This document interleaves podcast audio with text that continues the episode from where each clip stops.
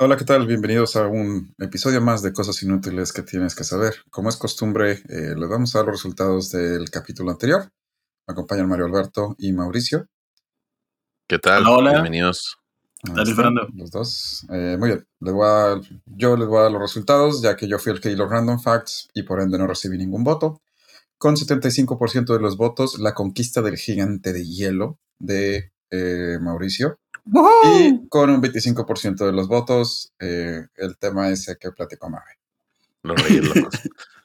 de los reyes. Qué raro, fíjate. cre- creí que a la gente le iba a gu- gustar ese tema. Bueno, no se olviden de, otra vez, escoger su tema favorito de este capítulo. Mario, ¿dónde pueden escoger su tema favorito? Cosasinútiles.com.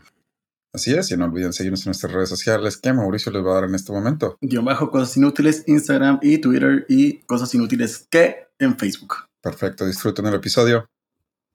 Bienvenidos. Chau, chau.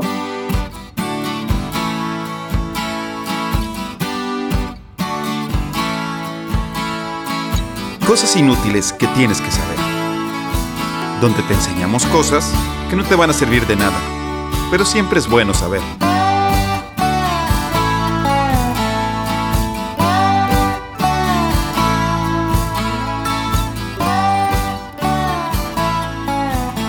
Bueno, pues estamos por empezar este capítulo de cosas inútiles que tienes que saber. Me acompañan, como ya saben, mis hermanos Mario, Mario Alberto, ¿cómo estás?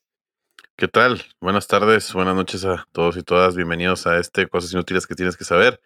Me da mucho gusto. Casi, casi eh, en vivo, podríamos decir, este, este capítulo.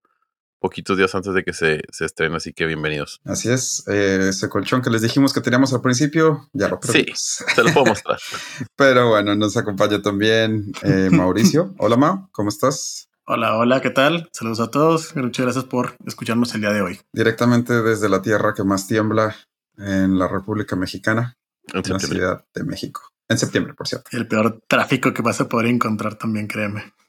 Así es. Bueno, el día de hoy nos toca a Mario Alberto y a mí eh, platicar de un tema, mientras Mauricio nos platicará sus random facts que definitivamente no está buscando en este momento, porque si lo vieran, sé que está en el celular. Los tengo escritos en el celular, ¿ok? Así, así se preparó. Así se preparó. Así se preparó. Ok, y para decidir quién empieza, le vamos a preguntar a Siri que tire una moneda. Mave, águila o sol. Ah, no sabía que se podía eso. Y águila o sol. Águila. Siri, tira una moneda. Salió sol. Ahí está. Bueno, pues, pues entonces, como ya dijo Siri, salió sol. Entonces empiezo yo, pero antes de empezar, Mauricio, ¿quieres platicarnos tu random fact? Oye, yo no sabía que se podía eso decir. Si tienes a Siri en español mexicano, pues dice águila sol también. Ah, Está padre. Bueno, Luis Fernando, Ah, no, Alberto, los invito a un negocio. ¿Quieres ser tu propio jefe? ¿Quieres Lo único que tienen que hacer es invertir. Sí, sí, sí, sí, sí, sí. O sea, Ajá. nomás tienes que meter como unos 10 mil pesos nada No, más. no, güey, consigues a otras dos personas que también metan sus 10 mil pesos y después de que se vaya subiendo de No es nivel, una piramidal, ¡pum! ¿verdad? Te Es millonario. ¿Cómo la ven? Pues algo parecido. Este esquema Sí. fraudulento aún persiste en nuestros momentos. Y su ¿Ah, inicio neta? viene de 1919 con el inmigrante italiano Charles Ponzi, Sí. quien construyó un esquema piramidal en torno a sellos de respuesta internacional. Sería bien chingón que viniera de Egipto. Por algo se llama esquema de Ponzi, Mario. Ah, Es correcto. Por cierto, Egipto no es la única civilización con pirámides. Ponzi, quien ganaba 250 mil dólares diarios Uf. en la cima de su esquema, alrededor de 3 millones de dólares de hoy, Neta. wow. diarios, diarios, ¿eh? Estafó a los inversionistas para que le mandaran millones de dólares con la promesa de obtener ganancias desorbitantes. Esta estafa, pagar a un inversionista con dinero de otros, se descifró en agosto de 1920 cuando fue acusado de 86 delitos de fraude Wow. postal. En 2008, el maquinador Bernie Madoff fue arrestado tras estafar millones a inversionistas, incluidos Steven Spielberg, Wow. Zaza Ga- Gabor y Me encanta el nombre fraude postal porque me imagino. Se va a escuchar bien tonto. No, yo también, imag- yo también me imaginé. Me, me- me imagino a los, a los de correos vestidos de policías haciendo algo, no sé, juzgándote lo de los carteros acá. Oye, El esquema Ponzi. Eh, De ahí viene que el esquema Ponzi. cambiando su. ¿Ah? Me acordé ahorita que lo que dijiste de las pirámides de, de Egipto y que hay más pirámides. ¿No han visto el de un comediante que dice, ¿sabes cómo te das cuenta que los mexicanos trabajan mucho? ¿Cómo? ¿No lo has visto? No. No, dice, en México, bueno, ya es que No. todo el mundo dice que las pirámides de Egipto fueron de aliens. Sí. Bueno, en México también hay pirámides y nadie, y nadie dice que son de aliens, o sea, saben que las construyeron los mexicanos. A ver, Sí, eso- sí. Está chido, ma. No sabía. Después de haber aprendido cómo empezaron, o por qué se le conoce como esquema de Ponzi. ¿Cómo cuántos te han invitado a ti a eso? No, no, un chorro. Es decir, A mí me han invitado. ¿sabes cómo sé cuando alguien me va a invitar a eso? Cuando me dicen hola Luis. Si me dicen hola Luis, esa persona no me conoce. Entonces me va a invitar a, a su nuevo negocio porque pensó en mí, Mm. sin siquiera saber si mi nombre. Pero sí, sí, no, sí. Por lo general son personas bien random que tienes un chorro sin ver y de repente te saludan bien bonito y es como que A mí me han Ah, invitado caray. tres veces. Dos Así, a bien, bien, bien. piramidales Ajá. y otro a esos de métele un peso y te regresamos mil en tres meses. Sí, sí. Sí.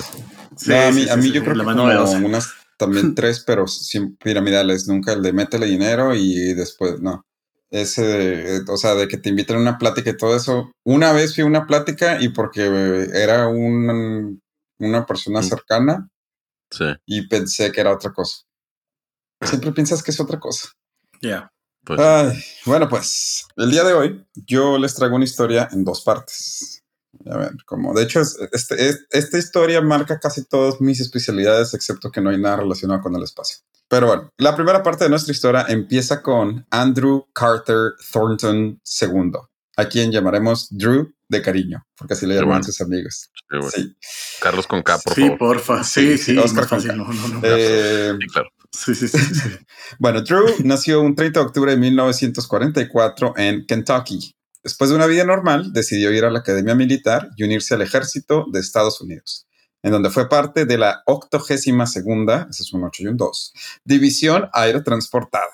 Ahí se desempeñó como paracaidista y piloto de aviones y sería una pieza importante durante la invasión estadounidense de la República Dominicana de 1965. Muy bien, estamos ubicados en espacio-tiempo, ¿verdad? Sí, sí, sí. Ya Ok. lo tengo. Y de hecho, Drew eh, le otorgaron un Purple Heart por su servicio en la República Dominicana. Después de haber sido parte del ejército, Drew decidió hacer algo que hacen muchos exmilitares y se unió a la fuerza policíaca de Lexington Fayette. Pero además estudiaba para ser abogado. Sí. Ok. Ok. Su carrera de policía lo llevaría a unirse al Departamento Antinarcóticos a principios de los 70 Y es cuando se pone bueno, ¿no? Sin embargo, como película digna de una serie de Netflix, Drew, Netflix, Drew se convirtió en algún momento en eso que juró destruir, uniéndose a las filas del narcotráfico. Primero como informante, después como abogado, eh, y eh, durante sus años como parte de un, abro comillas, círculo de tráfico de drogas, palabra gringa usada para hablar de los, car- de los carteles, Mm. cárteles estadounidenses sin tener que decirles cárteles porque los cárteles solo hablan español, ¿verdad? Entonces, el círculo de tráfico de drogas. Oh. Es que si, le, es que si son 100% gringos le llaman círculo de tráfico de drogas. Pero ya nomás hay involucrar a una persona que habla español, cártel. Oye, ¿contra quién era la guerra en la República Dominicana? Ah, si es en 1965, no tengo ni idea. Muy bien. Es que eh, cuando dijiste se convirtió en lo que juró destruir, yo dije, ah, se convirtió en un soldado de los del otro lado. Se convirtió en un dominicano. No, no, no, no, o sea, lo que siempre juró destruir ya siendo parte de la policía y Ya, ya, ya. del, eh, del departamento antinarcóticos. Eh, ok, entonces entró a este círculo de tráfico de drogas llamado The Company, que eh, se encargaba de tráfico de drogas y otras cosas en Kentucky, Georgia y otros estados de por ahí. Illinois, creo. Fue parte no solo de varios casos de transporte de drogas, además traficaba armas que robaban de barcos chinos en California, secuestrar personas y, pues bueno, todas esas cosas que van de la mano con el tráfico de drogas, ¿no? Como parte de este círculo de tráfico de drogas, marca registrada, Drew fue arrestado tres veces. En dos ocasiones los cargos fueron levantados y pudo ir inocente. En la tercera se le dejó libre siempre y cuando pagara una multa de 500 dólares, entrara a un probation por cinco años y pues se despidiera de su licencia de abogado suspendida por tiempo indefinido. Ouch. La, la cual, la verdad, así como que para traficar drogas, pues tampoco es como no necesitas mucho, ¿no? Y eh, no fue sino hasta principios de los ochentas cuando el pasado militar de Drew se volvería de utilidad. The Company, el círculo de tráfico de drogas, había decidido expandir su modus operandi. Decidiendo que traer drogas en barcos era cosa del pasado, la moda ahora es volarlas en aeroplanos. no, ahora es volarlas en aeroplanos. Pero sí rima. eh, a bordo de un Cessna 404 no registrado. Drew sería parte de varios vuelos clandestinos entre Estados Unidos y Colombia, donde justo como aquella película de Tom Cruise, que de hecho eh, no se trata de él, pero era un modo de tráfico de drogas muy común en los ochentas. Ah, ah esa es buenísimo. Oh. No, no, no, no, no, es, no es mi historia, pero era un modo de tráfico de drogas muy popular en los ochentas. Dinos que sí. Sí, no, no, no, no. ¿Eh? Tú dices Haznos felices. haznos No, no, felices, no, porque la de Tom Cruise. Sí, de hecho, cuando lo estaba leyendo, dije, no manches, amamos a Tom Cruise y aviones y todo lo que esté involucrado Sí. en eso, güey. Sí, ya sé. Eh, pero no, es más o menos por la misma época, nada más que Tom Cruise, según yo, era más como que en Florida. Y el- a lo mejor ya eran amiguitos, a lo mejor se veían en el aire y se saludaban. Así, Hola, Tom. Cruise. Para mí va a ser Tom Cruise tu historia. Quizá, quizá. Eh, así es, eh, como ya saben, aterrizaría en una pista eh, clandestina en Colombia para ser cargado con paquetes de marihuana y cocaína, que después serían tirados por un compañero mientras él piloteaba la aeronave y después aterrizaba en Kentucky sin problemas. ¿Sí? Todos tenemos una imagen mental gracias a Tom Cruise, ¿no? Sí, sí. Por varios años, Drew Sí, siguió disfrutando de su vida de piloto traficante hasta un fatídico 11 de septiembre de 1985.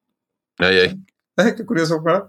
En el que surcando los cielos de Georgia, Drew y su compañero se vieron obligados a saltar del Cessna 404 después de una falla técnica. Los hombres estaban preparados, como era costumbre, y saltaron con sus paracaídas. Sin embargo, el de Drew tuvo un problema y no se abrió, Ouch. por lo que terminó impactando el suelo después de caer sin nada que lo detuviera, perdiendo la vida. Policías encontrarían el cuerpo de Drew, quien estaba equipado con un chaleco antibalas, unos mocasines Gucci, unos gogles de visión nocturna. Así dice el reporte de la policía, ¿eh? No, no, sí, Sí. sí, sí. Sí, No, no, sí, no, sí, wow, sí, wow, sí. wow. o sea, Unos, Tenía clase el vato, tenía clase. exacto. Unos gogles de visión nocturna, una mochila militar con 35 kilogramos de cocaína, eh, valuada en unos 15 millones de dólares, más o menos. 45 mil dólares en efectivo pegados en su cuerpo con cinta canela, seis monedas de oro puro y dos pistolas. Aún así lo más sorprendente de- son los mocasines Gucci, pero está bien. Pero, pero bueno. Sí, Eh, sí. El Cessna 404 de Drew sería encontrado estrellado a unos 100 kilómetros de su cuerpo y pudieron identificarlo gracias a que la copia que estaba en los, los bolsillos de Drew coincidía con la llave que estaba puesta en el Cessna estrellado. Así fue como los policías lograron conectar una avioneta estrellada con el cuerpo de un hombre que parece un piloto a 100 kilómetros de distancia. Espera. Sí. ¿Recuerdas la avioneta Son estrella? detectives. Era. Esta avioneta estrellada. ¿Recuerdas el hombre con los gules de visión nocturna? A lo mejor él conocía al piloto. ok, eh, entonces eh, se hizo una investigación después que comprobaría que efectivamente Drew había puesto el piloto automático para que la aeronave se estrellara en el Atlántico, pero por la falla técnica que dijimos, esto nunca sucedería y la avioneta chocaría a 100 kilómetros de donde Drew había perdido la vida. Del compañero de Drew no se encontró nada más. Aquí terminaría la historia. ¿sí?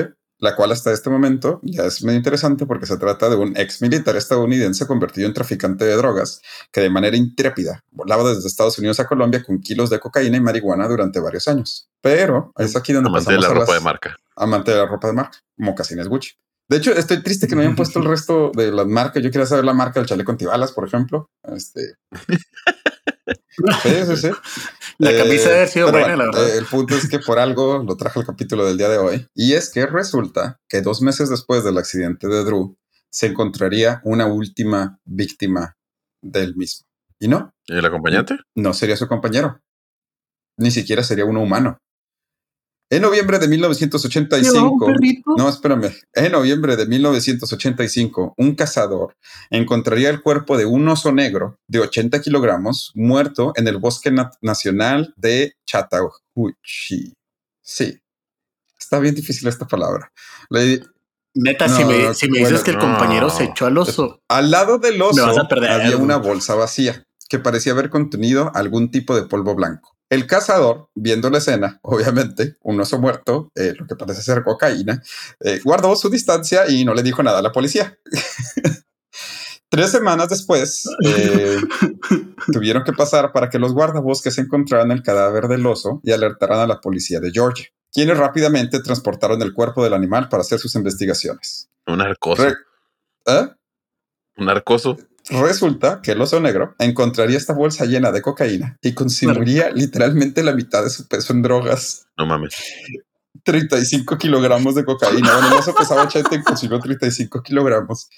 Eh, después de una investigación de eh, el GBI, que es el Buró de Investigación de Georgia, eh, se comprobó que la ruta de vuelo de Drew coincidía completamente con el lugar donde se había encontrado el cuerpo del oso y la cocaína. El reporte del médico de la policía diría, y cito, el estómago estaba literalmente lleno de cocaína. Aunque el oso solo había absorbido, o sea, aunque el cuerpo del oso solo había absorbido entre 3 o 4 gramos de la misma, eh, eso fue suficiente para matarlo de una sobredosis. Ahora, no existe un estudio de cuánta cocaína necesitas para matar un oso de sobredosis. Se sabe que, se- que necesitas 7.5 gramos para matar a un humano de 80 kilos, pero pues bueno, ¿quién soy yo, no? Para juzgar el Buró de Investigación de Georgia. Eso es lo que dijeron ellos. Pero como esto es cosas inútiles que tienes que saber, obviamente la historia de Pablo Escobar, nombre oficial, nombre que le dio la policía, Ah, no, güey. sí, apodado así por la policía local, Pablo Escobar. Eh, la historia de Pablo Escobar no terminaría ahí, porque después de haber sido examinado y que se declaró la causa y circunstancias de la muerte, el cuerpo del oso sería, como marca el protocolo, desechado. Sin embargo, el jefe del área de análisis médicos de Georgia pensó que sería una lástima que el cuerpo también conservado de este emblemático oso se perdiera. Así que le pidió a un amigo taxidermista que si lo podía disecar. Eh, el cuerpo, una vez disecado, sería donado al Parque Nacional de Chattahoochee como una atracción más del parque, ¿no? Era así como que aquí este, está la cabaña del guardabosques y aquí eh, Pablo Escobar. la cara Está como el- chido, está chido. Escobar, sí, la verdad está muy Sí, creativo. la- ¿eh? sí, está, está muy creativo. güey. O también como le conocían a otras personas, Cocaine Bear también. No, Era, no, el- Pablo pero Escobar. Pablo Escobar es, Pa- Pablo Escobar es mejor. Sí, Este, me gusta Pablo Escobar. Sin embargo, Sí, sí, en sí. una temporada de incendios forestales, los guardabosques decidirían transportarlo a una bodega para proteger el cuerpo y que no se perdiera eh, consumido por un incendio. ¿Cuál fue su sorpresa cuando al regresar por el cuerpo del oso, el mismo había desaparecido sin dejar rastro de la bodega? ¿Cómo? ¿Que no estaba muerto? Sí, sí, sí. O sea, le- tenían el cuerpo disecado. Cuando empiezan los incendios forestales, lo mueven y lo llevan a una bodega de los guardabosques porque tienen miedo de que eh, un incendio queme el cuerpo disecado del oso. Ok. Cuando regresan ya después de la temporada de incendios forestales para sacarlo y volverlo a poner en su lugar, el oso ya no estaba. Había, o sea, había desaparecido el cuerpo de la bodega. los guardabosques regresarían derrotados, declarando al oso como perdido.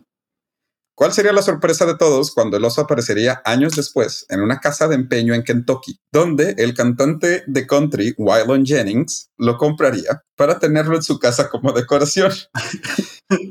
Después de algunos años, el cantante decidiría eh, donarlo a un mall llamado The Fun Mall, donde puede ser encontrado hasta el día de hoy. La gente va, se toma fotos con el oso. De hecho, si buscan The Fun Mall Kentucky, pueden encontrar una sección en la página oficial dedicada solo a Pablo Escobar, o como ellos lo llaman, Cocaine Bear, donde puedes comprar playeras, hoodies, pines, gorras y todo tipo de artículos para celebrar la vida del oso. De hecho, hubo un movimiento político para cambiar la bandera de eh, Kentucky para que tuviera al oso y otra que dijera, eh, sí, y otra que dijera, no me acuerdo qué era, sí. pero algo relacion- relacionado con el oso. La de California tiene un oso, ¿no? Sí, la de California tiene un oso. Nada que ver con Pablo Escobar, pero sí. Yo sé, pero me acordé que tiene. Eh, y ya, hasta ahí llegaría la historia, si no fuera, porque No mames. en 2023 se estrenará una película inspirada en la historia de este oso llamada Cocaine Bear. No, no es Dirigida y producida por Elizabeth Banks y protagonizada por Kerry Russell. La película será estrenada el 24 de febrero de dicho año. Sin embargo, como dije, la película está inspirada, no basada. No todo en la historia que van a ver en la pantalla grande será verdad, ya que el guionista decidió tomarse algunas libertades creativas haciendo que la sobredosis del oso, en lugar de matarlo a los pocos segundos de haber consumido los 35 kilos de cocaína, lo hiciera convertirse en un peligro para todos aquellos que decidieron acampar esa noche en el bosque. Y ya, esta es la historia de Pablo Escobar. No, Pablo Escobar murió casi al instante después de haber comido los 35 kilogramos de cocaína. Hubiera sido muy interesante si el oso se hubiera puesto en una Ajá, locochón. Ay, y se hubiera puesto Cagado, cagado de risa, güey. me lo imagino así como que como tortuga, así, acostado con las patillas. Eh, así que sí, eh, el oso no, lamentablemente, bueno, no lamentablemente, afortunadamente no mató a nadie en su sobredosis. Este murió a los pocos minutos de haber consumido los 35 kilogramos de cocaína. Y pues bueno, ahora queda como el infame oso de Kentucky, aunque en realidad no ¿Consumió marihuana o cocaína? Cocaína, perdón, cocaína. Todo fue cocaína. Ah. todo- no hubo nada de marihuana. No, perdón. cocaína. O sea, Ay, tenía- disculpen si dije marihuana. oso tenía superpoderes, Toda esta historia o sea. relacionada con el oso tiene que ver con la cocaína, por eso No, le pues cocaína. pobre oso, güey. yo sí entendí, es. Eh, entendí que era ya. cocaína. esa es la historia de Pablo Escobar. Está chido. ¿Ves? Les Sí dije, está. pilotos. Oye, no sabía nada, no sabía nada. No sabía nada de esa historia. No, ni yo. La Sí vi me hace sorprendiste poquito. bastante. Me la encontré de la forma más ridícula del mundo. Me vi un meme en Facebook de alguien que vio que esta película iba a ser estrenada en el 2023 y la acaba de agregar a, su a sus películas de por ver. Entonces ya eso me llevó a mí a googlear. Es para que sepan cómo encontramos temas, ¿eh? Eso me llevó a mí a googlear Claro la que no, película Cocaine Bear y luego de ahí ver que estaba basada en la historia real de este oso, Pablo Escobar. Este, Pablo Escobar. bueno, Ah, esta es la historia de Pablo Escobar. Entonces, ¿les parece si vamos a una pausa y regresamos con el random fact de Mauricio y el tema de Mario Alberto? Vámonos. Perfecto. Sí, claro.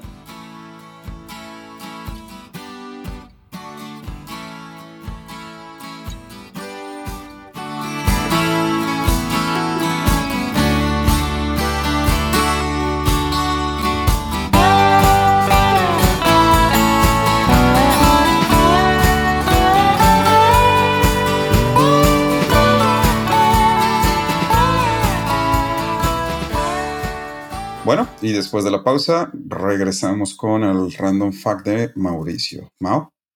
Claro que sí, ese sí lo pude titular y le puse ¿Quién rayos es Anastasia? En 1918, los revolucionarios bolcheviques ejecutaron al zar Nicolás II, a la emperatriz y a sus cinco hijos.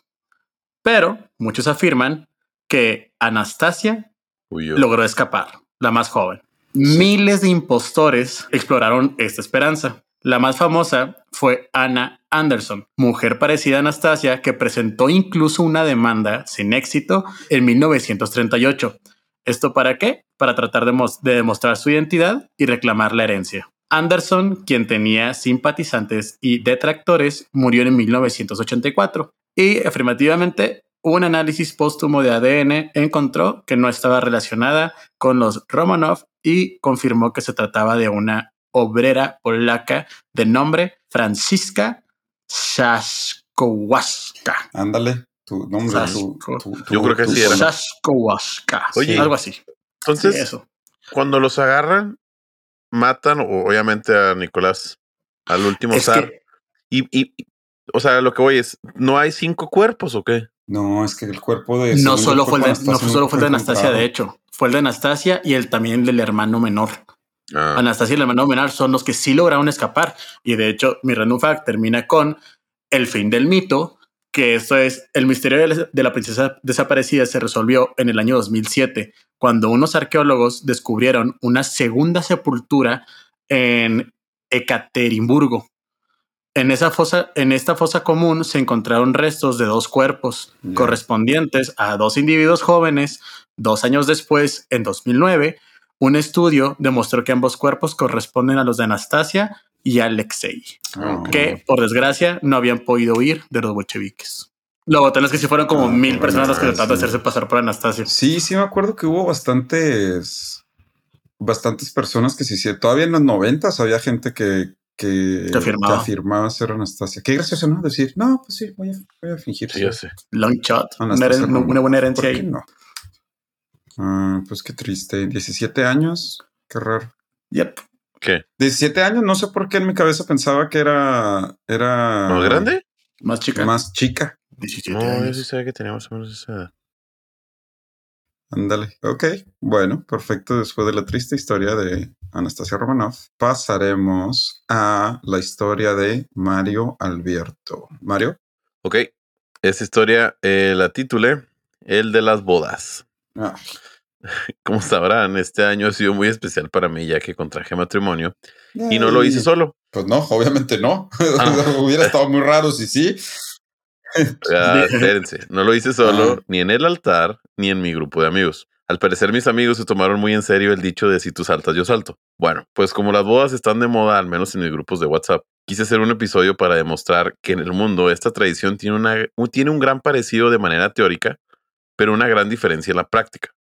Así que vamos a dar una vuelta por el mundo para ver cómo son algunas de las tradiciones de las bodas. Muy bien. Comenzamos con Kenia.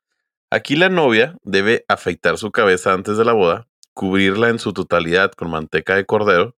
Después el padre le escupe a ambos en la cara Ah, para desearles buena suerte.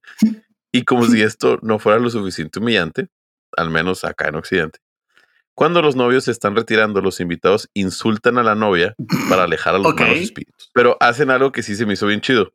El primer mes de casados, el hombre se puede vestir de mujer. Qué risa.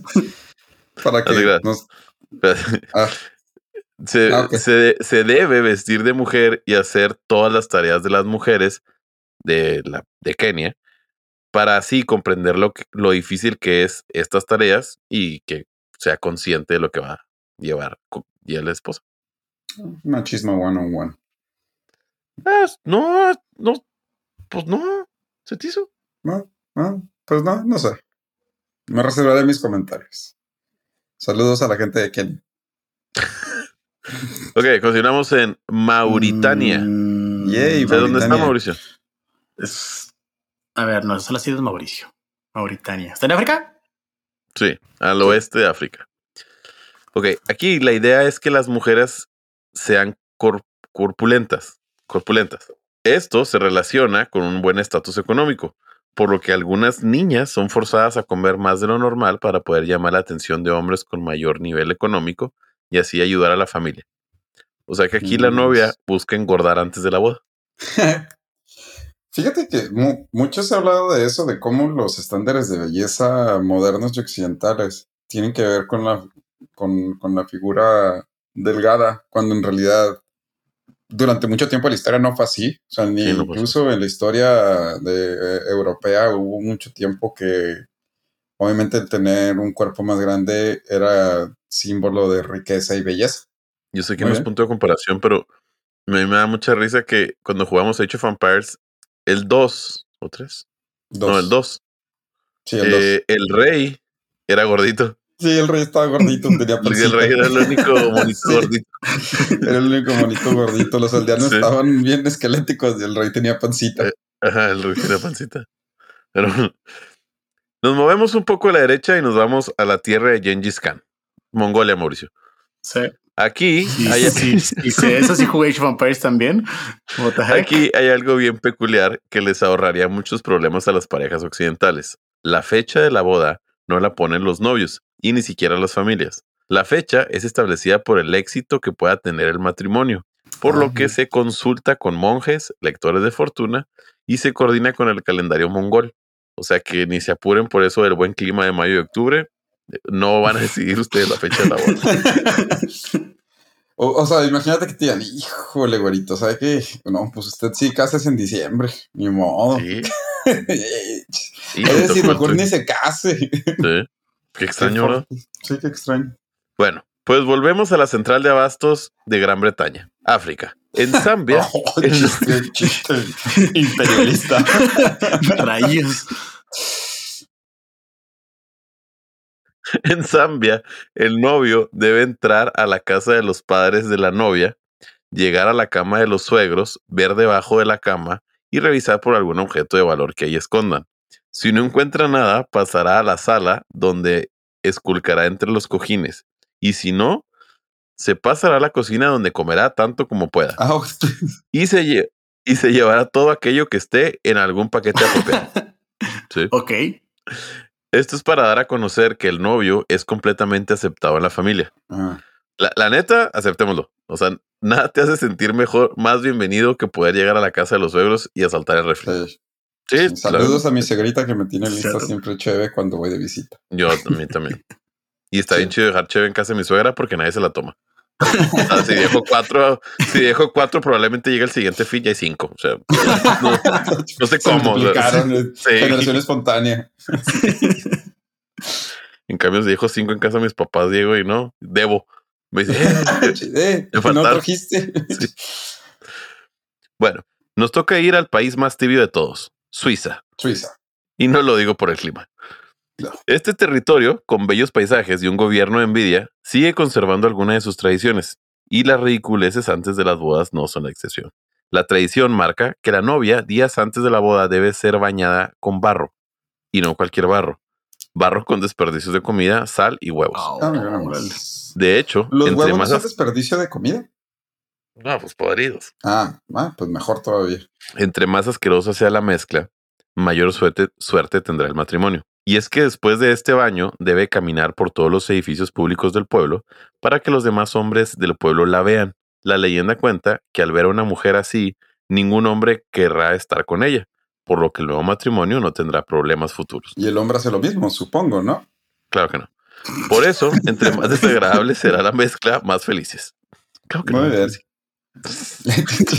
No, yo aquí estamos en el siglo XXI, ¿ok? Am, muy bien. Este. Nos vamos- otra es- bueno, ok, dale. ¿Qué? Nos vamos No. a Rum. ¿No qué? Rumania. Rumania. Nos vamos a Rumania, donde no solo se sirve el pollo en la mesa, sino que tienen el baile del pollo. Donde El pollo. El pollo no, con. yo te pensé no. en eso, pero no. Ah, no. Literal, al terminar el vals, los chefs del evento llevan un pollo con cierta receta especial al centro de la pista, donde los nuevos casados le bailarán ¿Al pollo o a los chefs? Ah. a lo pollo. No me Ah. estoy diciendo que se llama el baile del pollo. Nunca mencionaste que los chefs se iban. O sea, No. solo dijiste que lo llevan. ¿Escuchaste que dijera el baile del chef? No, es el baile del pollo. Sí, bueno, no, y si uno de los novios es chef, también se tiene que ir. O... Sí, sí, también. Sí. Saludos a Tavo Gómez del Campo, mi amigo chef. Ingeniero, el ingeniero chef. El ingeniero chef. Casi, casi dos veces ingeniero. Ah, no es cierto, perdón. Es ingeniero, licenciado, chef. Pero bueno. Definitivamente el hecho de que se te acabe el vino en tu boda ya es una mala señal. Y no hablo por el hecho de que neta no hay pisto. Me refiero a que el que se acabe la bebida es una mala señal de planeación y comunicación entre la pareja. O en mi caso, llegar al acuerdo de lo que diga la novia es la mejor idea. A menos, a menos de que Bueno, tengas a un pues- Jesucristo que pueda convertir el agua en vino, digo. Sí, a menos que Sí, sí, sí, ese sí, sea sí, el sí. caso, vas a tener problemas. O, o, o a Mijares para ir a rescatar el vino a las 6 de la mañana. Ah, sí. Sí, Un saludo rifó. a mi compa Mijares que Se rifó. sí se la Saludo aventó. a Mijares. Sí. Bueno, pues en el país favorito de Winnie Pooh, Corea del Sur, What the heck? O sea, sí, un poquito Si stretch, no entienden ese chiste, tienen que escuchar los otros capítulos de Cosas Inútiles. Así es. Eh, y además, esto ya hace oficial que no nos van a poder escuchar en China. Así que un saludo a todos los que están escuchando nuestro, ¿Neta? nuestro capítulo con una VPN. No, no es cierto.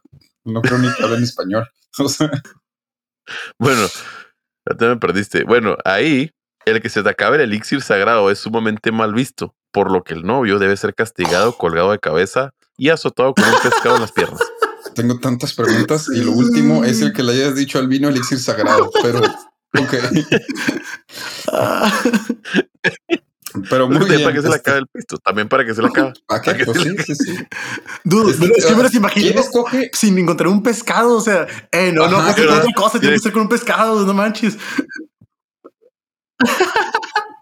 ¿Quién escoge el pescado? Sí, no, o sea, o puedes sea- agarrar uno de mis pescaditos de la pecera o tiene que Tiene que un ser- límite. Tiene que hay- ser una un aleta amarilla, un pez espada. Lo suficiente como para pegarle a alguien que no llevó suficiente pisto. O sea, tú decides el tamaño de ese pescado. Luego no nos invalida porque el pescado estaba muy pequeño. Sí, estaba muy pequeño. Imagino que han escuchado la frase de hermana saltada, hermana Sí. quedada. Me, me lo sabía con chiva, pero sí. ¿Y qué estás hablando de chivas, güey? sí. Algún animal de cuatro patas que se ve. Pero bueno, luego. Bueno, Ahora soy, Es- soy- es soy el del re- medio. Este. ¿Se le puede llamar refrán? ¿Sí? Bueno, este refrán hace mención a que si alguna hermana o hermano es saltado por su hermano menor o hermana menor y se casa primero, el otro no se va a poder casar. Muy bien. Sí. Ok, bueno. Sí. Bueno, pues en la India se lo toman muy en serio y no, es solo es un- no solo es un dicho, sino un muy mal augurio para los hombres y mujeres. Por lo que si por algún motivo algún hermano menor se casa antes que su hermano, este debe casarse con el sueño de cualquier miembro de Greenpeace, con un árbol. El la cara de hermano- Mauricio en este momento no sabía ni de qué estaba hablando, pero bueno, con muy bien. Tantas El cosas cruzaron por la cabeza de Mauricio en el momento que dijiste eso, Mario. O sea, estuvo con, un, con un oso cocaíno, una cosa así. con Pablo Escobar No, con un, con un árbol. con un árbol. Muy bien. Bueno, el hermano saltado debe contraer matrimonio con este objeto. eh, Esto está bien interesante. Para después proceder a cortar el árbol. No. De esta forma, con el árbol Ah. muerto, esta persona ya no es saltado, sino que es viudo, Ah. por lo que puede proceder a volver ¿Y a los buscar a su alma gemela del árbol la qué? de su hermano el saltarín. ¿Investigan si el árbol es hembra o macho o son open mind? No les importa.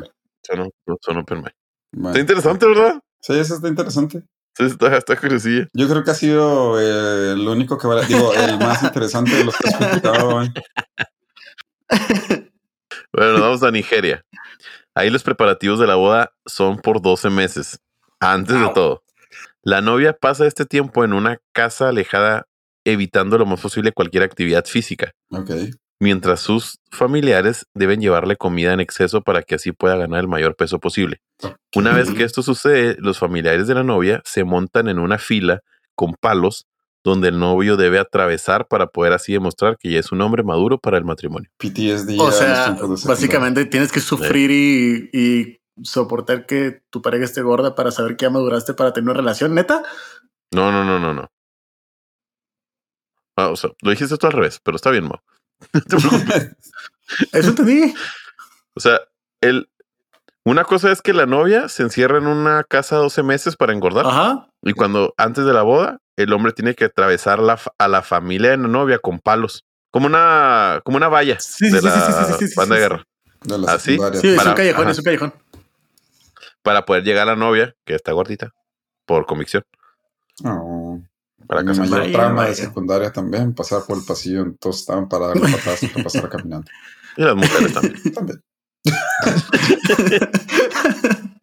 Nos vamos a Ruanda. En Ruanda las esposas deben o pueden arañar, golpear y empujar a su recién esposo para poder así liberarse de la ira que acumularon por el resto de los años. Mira nomás. Eso sí no está tan mal, duda, neta. Sí. Y bueno, para concluir, para los que nos escuchan de otro país, no quise perder la oportunidad de platicarles cómo es el proceso de una boda aquí en el país del ahorita no joven, gracias. Obviamente, la esto cambia dentro del mismo pa- esto cambia dentro del mismo país, de estado en estado, de entorno socioeconómico, idiosincrasia y los traumas que hayas tenido me- metidos desde Disney. Así que no vengan con sus comentarios en cosas de sacas que en Monterrey no hacemos eso. Entonces, Nomás le decimos prima a la novia.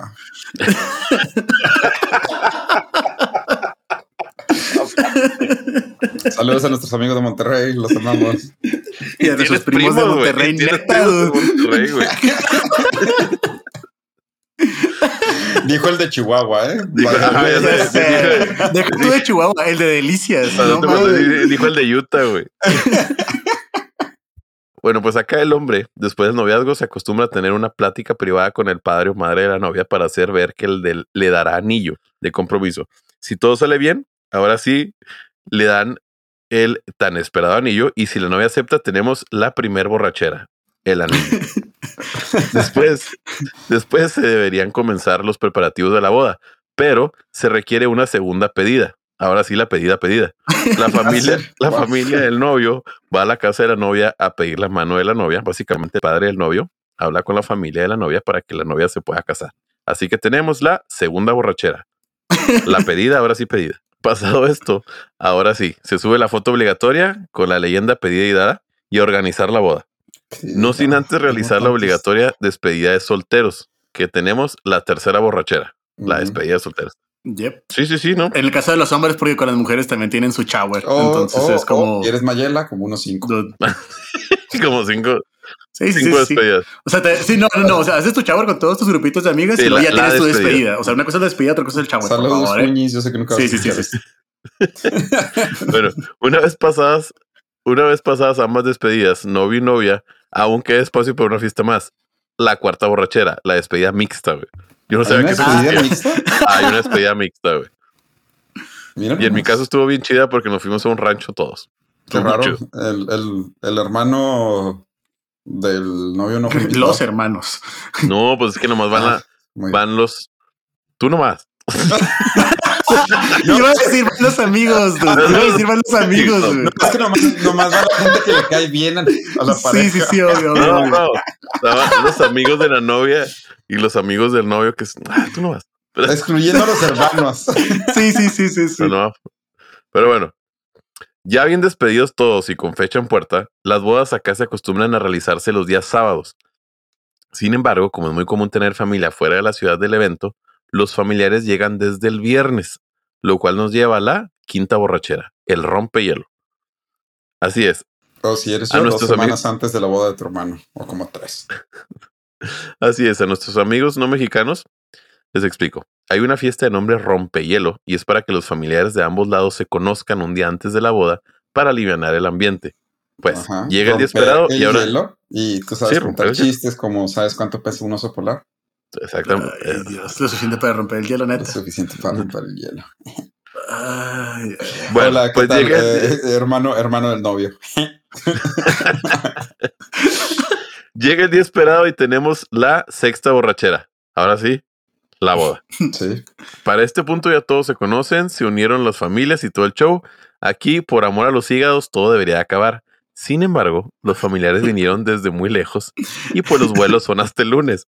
Entonces, ¿qué se hace los domingos? Exacto. La séptima y última borrachera, la tornaboda. Chéquense esto. De latín, tornare, tornear, que significa literal volver a hacer algo. Tenemos la boda vuelta. Tenemos la boda vuelta a hacer. Sí, tornaboda significa volver a hacer la boda. Por Ya solo, latín. ya solo por esto valió la pena escucharte hablar 25 minutos de bodas en África. Porque- O sea, no lo habías torna de regresar. Ay, Sí, torna de volver a hacer y boda de pues, boda. volver a hacer la boda. Wow. Ah, fuck. Neta, eso fue lo que más les interesó de todo lo que les acabo de Sí, contar. obvio. Todavía, todavía lo estoy procesando. No puedo creerlo. Wow, torna, boda. Sí, es volver a hacer la boda. Bueno, pues con sus bien. diferencias peculiares de cada estado y muchas variantes de comida y vestido, básicamente este es el proceso de una boda acá en el patio de Estados Unidos. Con eso termino mi tema del día de hoy. En el, en el Spicy Canadá.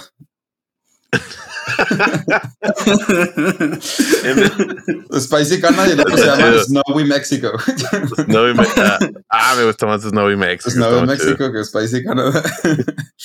Ah, muy bien, muy bien. ¿Veis? Qué ¿Ves? bueno que dejó lo de Tornaboda hasta el final. Para Sí, que la gente lo escuchara sí. todo completo. Sí, así, sí, sí, sí se queda la gente, sí. Nada más No por ponerle en la descripción del tema, pues le pones, o sea, por qué se dice tornaboda. Y ya con eso, pum. Y ya con eso la gente ya, se ya, ya. Sí, sí.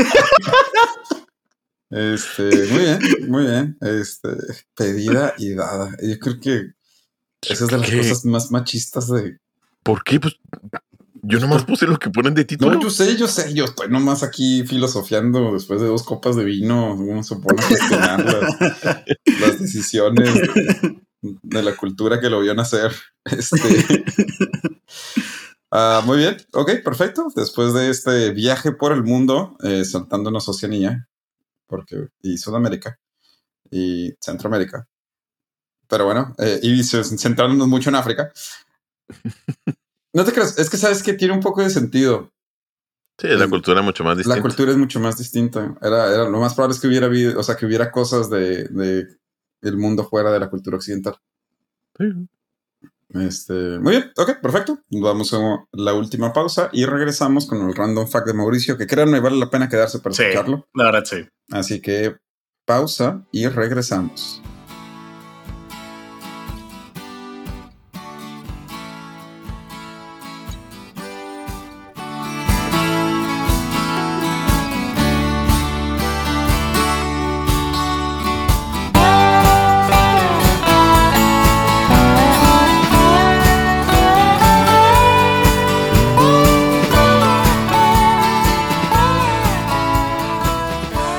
Después de esta pausa en la que Mario nos platicó sobre su alergia eh, en otoño, aunque todos creemos que la alergia es de primavera, Mave, Mave es tan No, sí, ¿cómo delicado que le da alergia en otoño, verano, invierno y primavera. O sea, todo el año. Pues sí, todo el- No todo el año. Diferentes alergias, ¿eh? No, no es la Diferentes misma, alergias, ¿no? sí. Cambia. Los síntomas cambian. Eh, Mauricio, ¿nos puedes platicar tu último random fact? Sí, Sí, ya se lo titulé El Rey de los Mentirosos. Ok. Phineas Taylor Barnum, mejor conocido como P.T. Barnum. Una contradicción viviente, un ser despreciable y a la vez querible, cuyo circo ambulante vendió desde histeria masiva hasta todo tipo de engaños y mentiras. Eh, de mi hermano no vas a estar hablando, ¿eh? ¿Yo qué?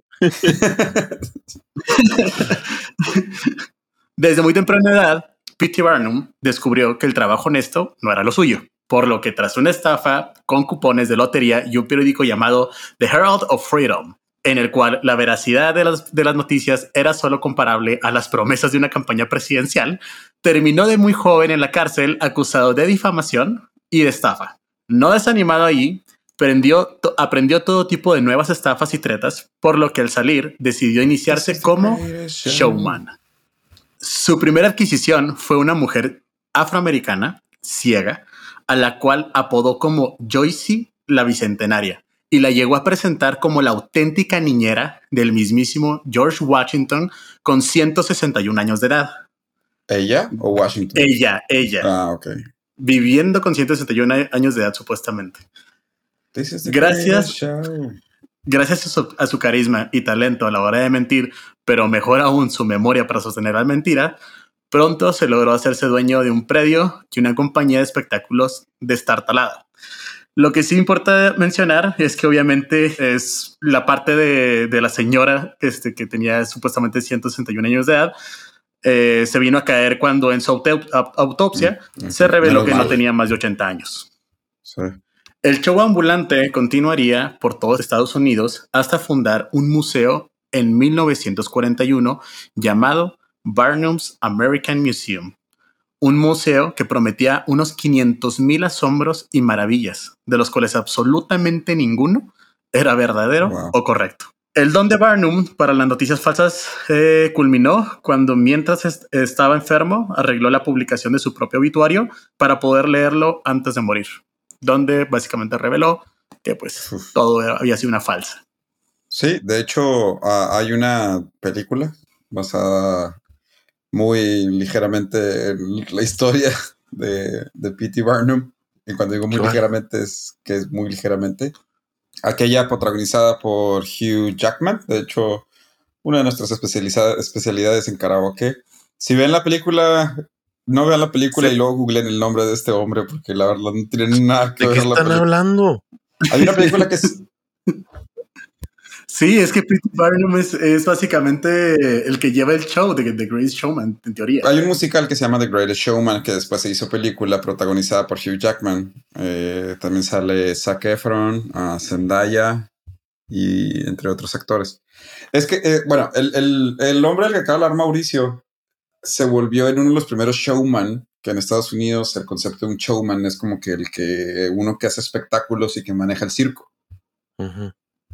Pero todo, El. Tenía a una mujer barbuda, tenía a una bailarina albina, tenía a Pulgarcito, pero obviamente todos esos pues, no eran ni Pulgarcito y ni la mujer barbuda si tenía una enfermedad.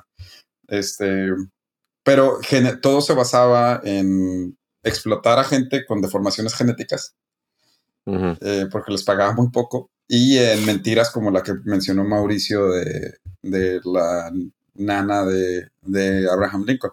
Sí, la, De, De perdón, George de George Washington. Y, De George Washington. Pero hay una cosa interesante también, el círculo, el circo de él, que se llama Barnum and Bailey Circus, existió desde 1871 hasta el 2017. En el Órale. 2017 dio su última función, justo el mismo año que se estrenó la película de The Greatest Showman. Terminando así uno de los Nice. espectáculos eh, más longevos de la historia de, pues yo creo que casi casi de la humanidad, pero por lo menos de Estados Unidos. Rey de las mentiras. Sí, esa es la historia del rey de las dinero, mentiras. Vamos a explotar gente y decir mentiras. Muy bien. Y- Vean la película. está muy está, muy- está padre la película, pero todo es mentira. Sí, sí, véanlo. Está cool. Exacto. Como bien, la historia eh, de. Perfecto, pues muchas gracias por acompañarnos en este capítulo más de cosas inútiles que tienes que saber.